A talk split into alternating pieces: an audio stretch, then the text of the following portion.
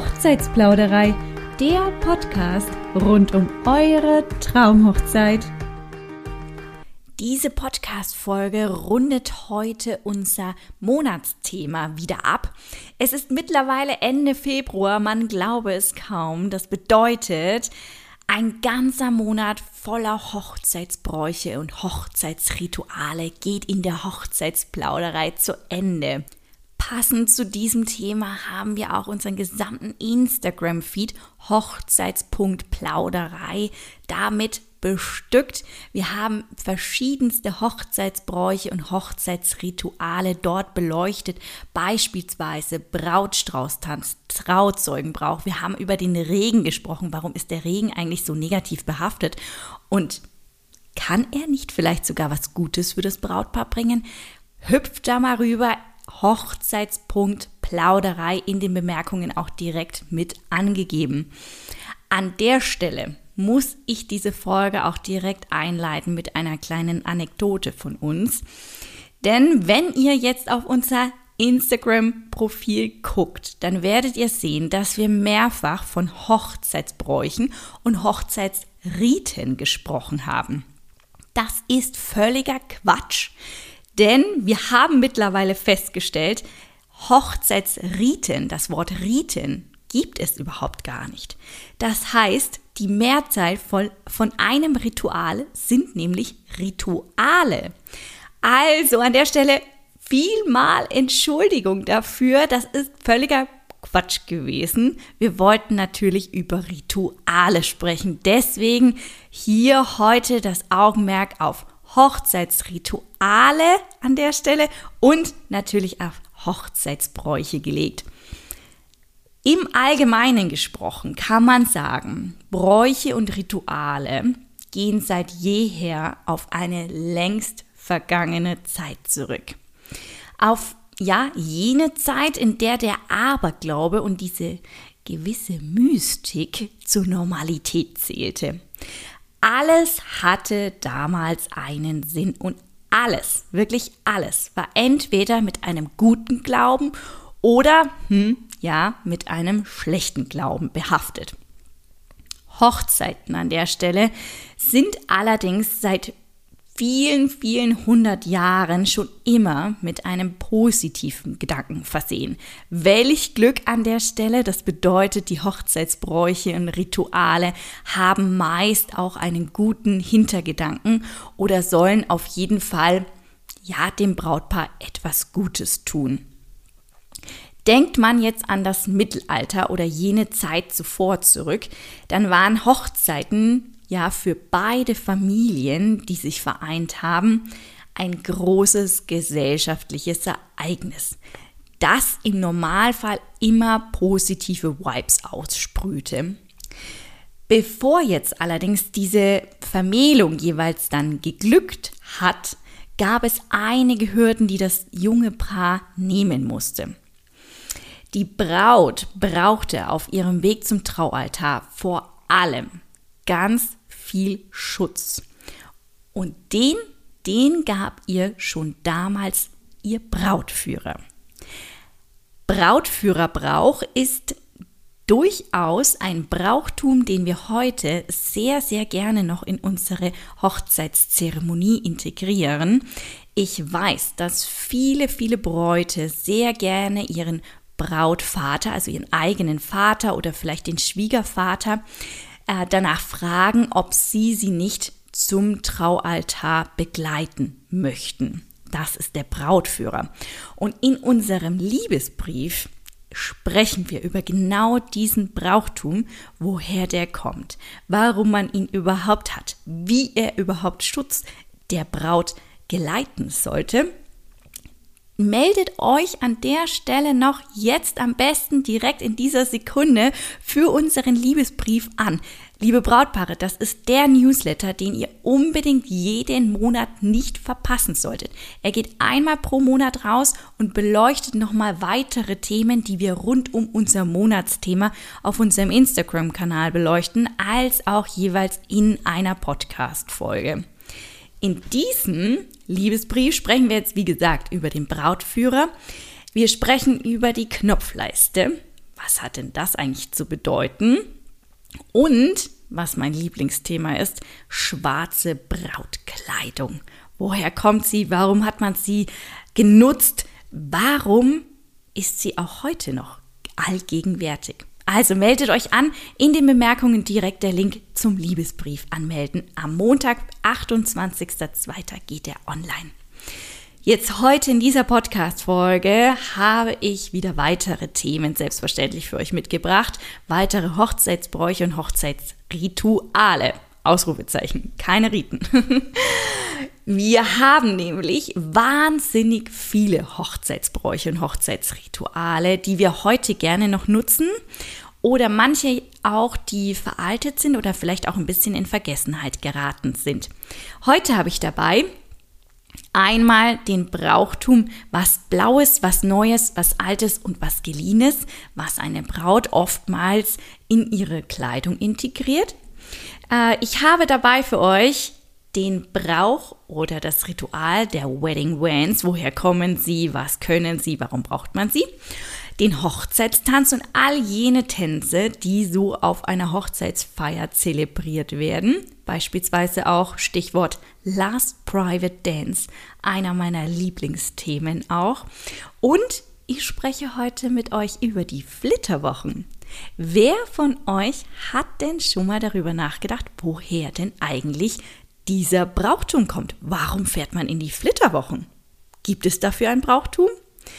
Ich finde ihn ehrlich gesagt echt sehr charmant und man sollte ihn gehört haben.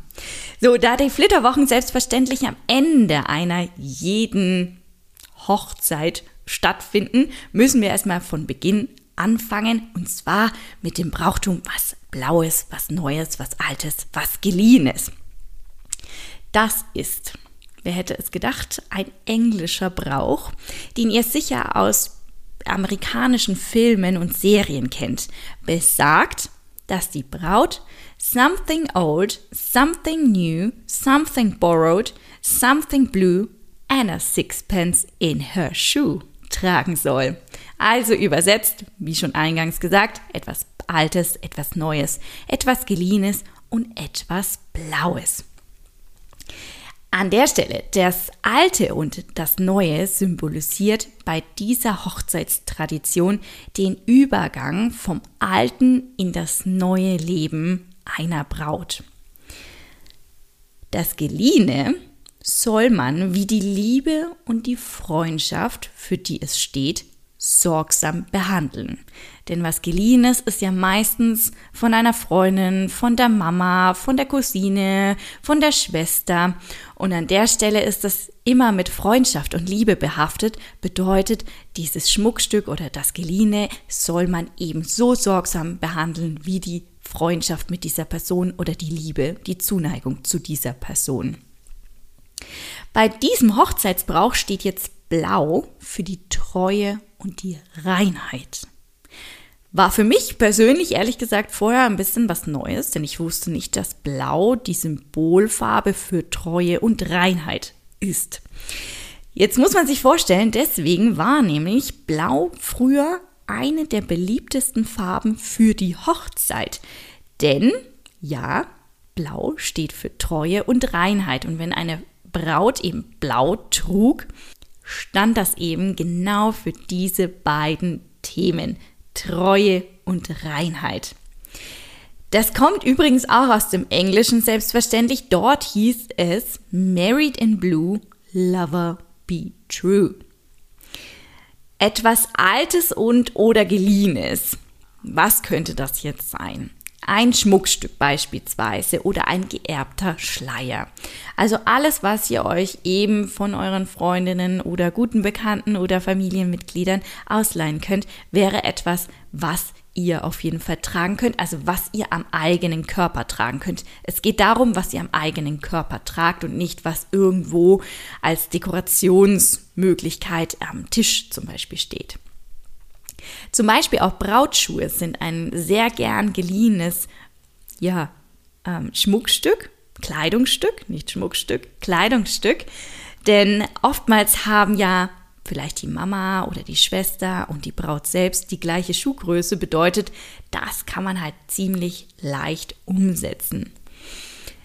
Der neue Teil in diesem Brauchtum ist sicherlich das einfachste, wie ihr euch vorstellen könnt, ist ja oftmals das Kleid, das Kleidungsstück, das neu gekauft wird.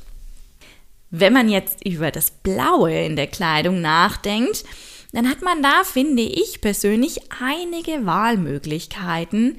Angefangen von dem ganz klassischen, wo wir sehen, okay, das Strumpfband ist oftmals blau oder wird, glaube ich, auch in großen Mengen ausschließlich in Blau auch verkauft. Aber man kann auch ein blaues Schmuckstück wählen. Also wie beispielsweise blaue Ohrringe oder man nimmt einen Knopf an dem Brautkleid und tauscht den weißen Knopf aus durch einen blauen. Unterwäsche könnte man in Blau wählen, denn beispielsweise die Unterhose, die ist ja nicht sichtbar, das Kleid ist nicht transparent, vielleicht jetzt keinen blauen BH, aber man könnte an den Unterwäsche eben denken, an den Unterhose.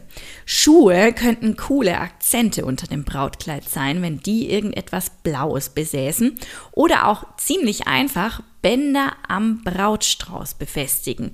Entweder sichtbar, dass sie herunterflattern oder den Brautstrauß besser binden oder festhalten ne? und man dann die Hand drüber greift, sieht man nicht so viel Blau. Wenn man jetzt in der Dekoration und so weiter kein wirkliches Blau integriert hat, könnte man das eben dadurch noch ein bisschen verdecken. Jetzt habe ich eingangs gesagt, and a sixpence in her shoe. Ja, der Brauchtum, ihr kennt es womöglich, kommt daher, da die Braut früher oftmals schon als Mädchen ja die Pfennige, die Cents sparte, um sich dann ihren Brautschuh selbst kaufen zu können. Und wenn sie sich dann nämlich schöne Schuhe leisten konnte, zeigte das dem Bräutigam oder der neuen Familie, in die sie eingeheiratet hat, nämlich, dass sie mit gut mit Geld umgehen konnte. Der Pfennig oder heutiger Cent, ja, soll dem Brautpaar Reichtum und keine Geldnot bescheren. Das sagt man heute dem Pfennig oder dem Cent, den die Braut in ihren Schuh klebt, nach. Wedding Vans. Wedding Vans, ich sage euch, das ist immer ein ganz süßes Spektakel, wenn Wedding Vans auf freien Trauungen zur, zum Auszug zum Beispiel genutzt werden, dass die Gäste eben die, das Brautpaar beglücken mit ihren Wedding Vans. Wedding Vans kommt ja, wer hätte es jetzt gedacht, aus Amerika, dieser Trend, dieser Brauch, dieses Ritual. Übersetzt sind es mehr oder weniger Glücksstäbchen. Äh, die Glücksstäbchen bestehen dann aus einem Holzstäbchen, das meist mit bunten Bändern dekoriert wird, in den Farben eben der Dekoration der eigenen Hochzeit und ganz wichtig sind die kleinen Glöckchen, die daran befestigt werden. Ganz nach dem Motto, im Englischen heißt das, Wave your wedding wand to wish them well, show them love by ringing your bell. Das bedeutet also beim Auszug zum Beispiel bei der Trauung, wenn die Gäste dann mit ihren Glöckchen läuten und mit ihren äh, Fähnchen wedeln, also mit den Glückstäbchen, soll das sozusagen die guten Wünsche an das Brautpaar zum Ausdruck bringen und ihre Liebe, also ihre ihre Freude darüber, dass das Brautpaar jetzt diesen Schritt eben gewagt hat und in die Ehe übergegangen sind. Wenn jetzt die Hochzeitsglöckchen, also die Wedding Vans, dann wiederum an der Hochzeitsfeier zusätzlich noch geläutet werden, dann soll das natürlich dasselbe zum Ausdruck bringen, aber auch das Brautpaar dazu auffordern, sich zu küssen. Also, wenn ihr Wedding Vans auf eurer Hochzeit platziert und die dann am Tag irgendwann zum Läuten kommen, dann dürft ihr euch gewiss sein, dann erwarten eure Hochzeitsgäste sicherlich, dass ihr euch einen schönen Kuss schenkt. Die Tänze auf einer Hochzeit. Wir kennen alle sicherlich den Hochzeitstanz, ganz, ganz gewiss. Der Hochzeitstanz wissen wir sicherlich auch, der eröffnet auf jeden Fall die Tanzfläche. Aber auch der Hochzeitstanz ist nicht einfach ein Tanz in dem Sinne, sondern Auch da sind die Hochzeitsgäste auf jeden Fall aufgefordert, euch sozusagen zu begleiten. Im besten Falle stellen sie sich in einem Kreis um euch herum, während ihr euren Hochzeitstanz tanzt, denn dieser Kreis soll auch mal wieder euch Schutz gewähren, Schutz durch eure lieben Menschen, die an eurem Hochzeitstag mit dabei sind. Auch da beispielsweise kann man die Wedding Vans durchaus nochmal zum Einsatz bringen, denn ein kleines Läuten, bevor der Hochzeitstanz angeht, hat noch niemanden geschadet. Die Tanzfläche ist dann nach diesem Tanz in der Regel eigentlich eröffnet. Aber es gibt auch durchaus noch die Tradition des Braut-Vater-Tanzes und des Mutter-Sohnes-Tanzes, also Mutter-Bräutigam-Tanz. Nicht Mutter-Sohn ist es natürlich auch, aber es ist ja in dem Fall der Bräutigam. Genau. Also wenn diese zwei Paartänze sozusagen nach dem Hochzeitstanz dann vollzogen sind, dann ist die Tanzfläche definitiv eröffnet. Wenn also jetzt hier Hochzeitsgäste zuhören, dann seid euch gewiss, wartet darauf, was das Brautpaar macht. Möchte es nochmal einen Braut-Vater-Tanz zelebrieren und einen Bräutigam-Mutter-Tanz oder ist die Tanzfläche eröffnet, nachdem das Brautpaar ihren eigenen Hochzeitstanz vollzogen hat. Das gleiche ist übrigens auch möglich, dass die Braut mit dem Schwiegervater tanzt und wiederum der Bräutigam mit der Schwiegermutter.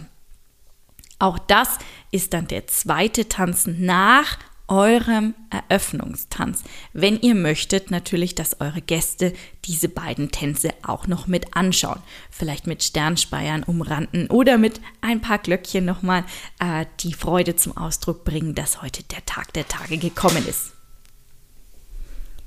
Der Last Private Dance. Einer meiner Lieblingstänze. Ich muss aber zu meiner eigenen Schande gestehen, dass als ich geheiratet habe, im November, Mitte November, wollte ich diesen Tanz ebenfalls zelebrieren und habe es einfach vergessen. Ich hätte an der Stelle unseren Trauzeugen Bescheid sagen sollen, dass wir diesen Tanz unbedingt machen wollen, aber das hatte ich einfach übersehen. Ihnen zu sagen, muss ich an der Stelle gestehen. Schade drum. Aber vielleicht integriert ihr den Last Private Dance in eure Hochzeitsfeier. Der Last Private Dance ist ein wundervoller Abschlusstanz. Nicht der Eröffnungstanz, sondern der Abschlusstanz des Abends. Dieser Tanz heißt Last Private Dance, weil letzter Tanz und Private, weil er nur euch gehören soll. Das bedeutet, wenn zum Beispiel schon die letzten Gäste gegangen sind und ihr seid nur noch da mit der ja, mit dem Personal von der Hochzeitslocation oder vielleicht mit euren Trauzeugen oder vielleicht mit euren, wirklich mit den engsten, engsten, engsten Freunden. Dann sollte der DJ oder die Band ein aller, allerletztes Lied spielen. Auf dieses Lied ihr nur ihr zwei tanzt. Niemand anderes.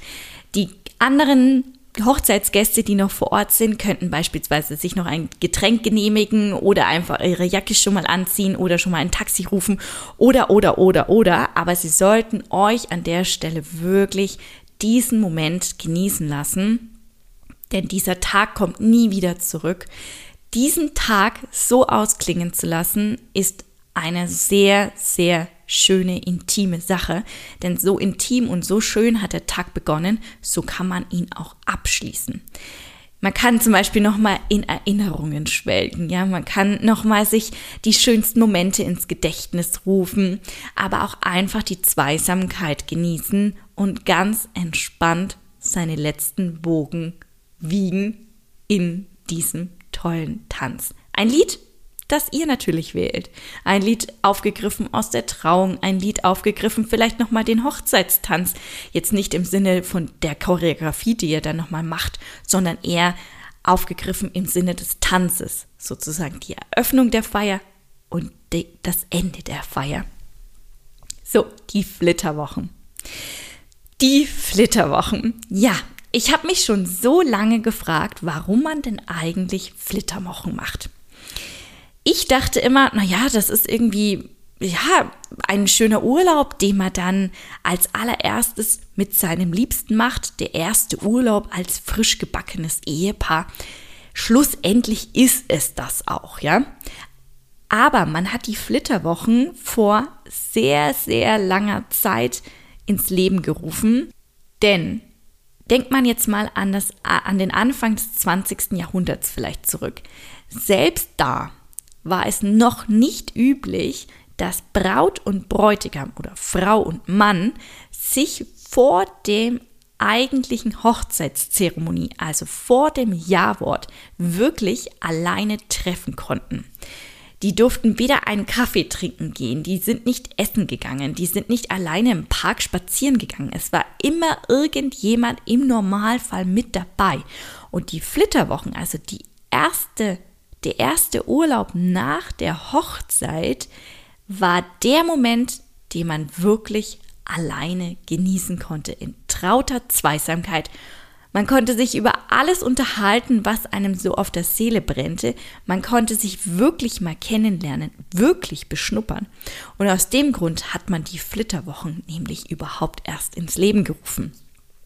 Heute kennen wir uns vor der Hochzeitsfeier selbstverständlich schon so gut. Wir brauchen eigentlich gar keine Flitterwochen, um uns besser kennenzulernen.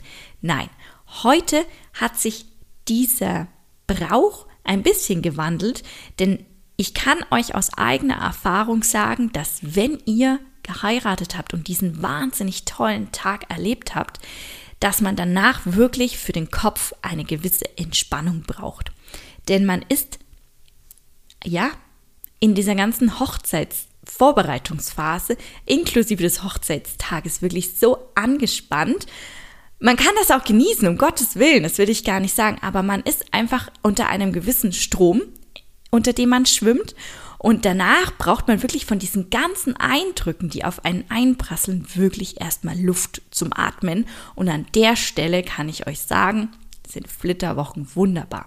Macht keinen Städtetrip, macht nicht diesen Fehler, das haben wir gemacht. Ich würde euch wirklich empfehlen, an einen Ort zu reisen, wo ihr totale Entspannung genießen könnt, wo ihr euch über die Hochzeitsfeier nochmal austauschen könnt, die Erinnerungen aufleben lassen könnt, vielleicht die ersten Bilder genießen könnt und eben Entspannung für den Kopf. In den Bemerkungen schreibe ich euch da noch eine ganz tolle Podcast-Folge rein. Ab in die Flitterwochen heißt die. Das ist die Nicole. Die Nicole bucht euch liebend gerne eure ganz persönlich individuell gestalteten Flitterwochen. Hört in die Podcast-Folge unbedingt mal rein. Und jetzt zum Schluss nochmal der Aufruf. Vergesst auf gar keinen Fall den Liebesbrief liebe Brautpaare, abonniert euch den. Und wenn ihr noch mehr Hochzeitsbräuche und Rituale erfahren möchtet, dann erste Stelle ist auf jeden Fall erstmal den Liebesbrief zu abonnieren und schaut auf unserem Instagram-Kanal hochzeits.plauderei vorbei. Und jetzt noch ein kleiner Ausblick für den kommenden Monat März. Im März dreht sich bei uns unser Monatsthema um Insider und Details.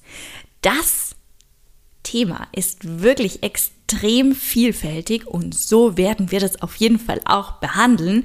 Beispielsweise sprechen wir über Gästebuch, Variationen. Wir werden euch ein Gästebuch vorstellen, von dem wir überzeugt sind, dass das wirklich nicht viele kennen oder überhaupt noch nicht gekannt haben.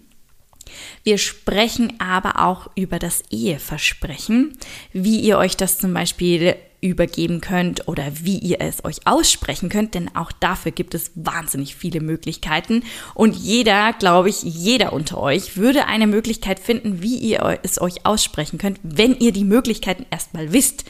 Wir sprechen über Trunk-Shows. Trunk-Shows, ein ganz, ganz wichtiges Thema in der Brautkleidindustrie. Trunk-Shows sind da ganz wichtig und da könnt ihr euch auch Kleider auswählen. Wir werden über eure Trauzeugen sprechen. Auch dieses Thema ist ein Insider und ein Detail, das man auf gar keinen Fall verpassen sollte. Und Insider und Details gehen natürlich auch so weit, dass ihr, liebe Bräute, ihr, liebe Bräutigame, wenn ihr irgendwelche Planungsschritte habt in eurer Hochzeitsplanung und einfach Details nicht wisst, Insider braucht von uns, ja, dann sprecht euch uns bitte an. Hallo at hochzeitsplauderei.de. Wir integrieren liebend gerne eure Anregungen, eure offenen Fragen in unsere Monatsthemen, in Podcast-Folgen. Wir sprechen darüber und geben euch da weitere Auskünfte.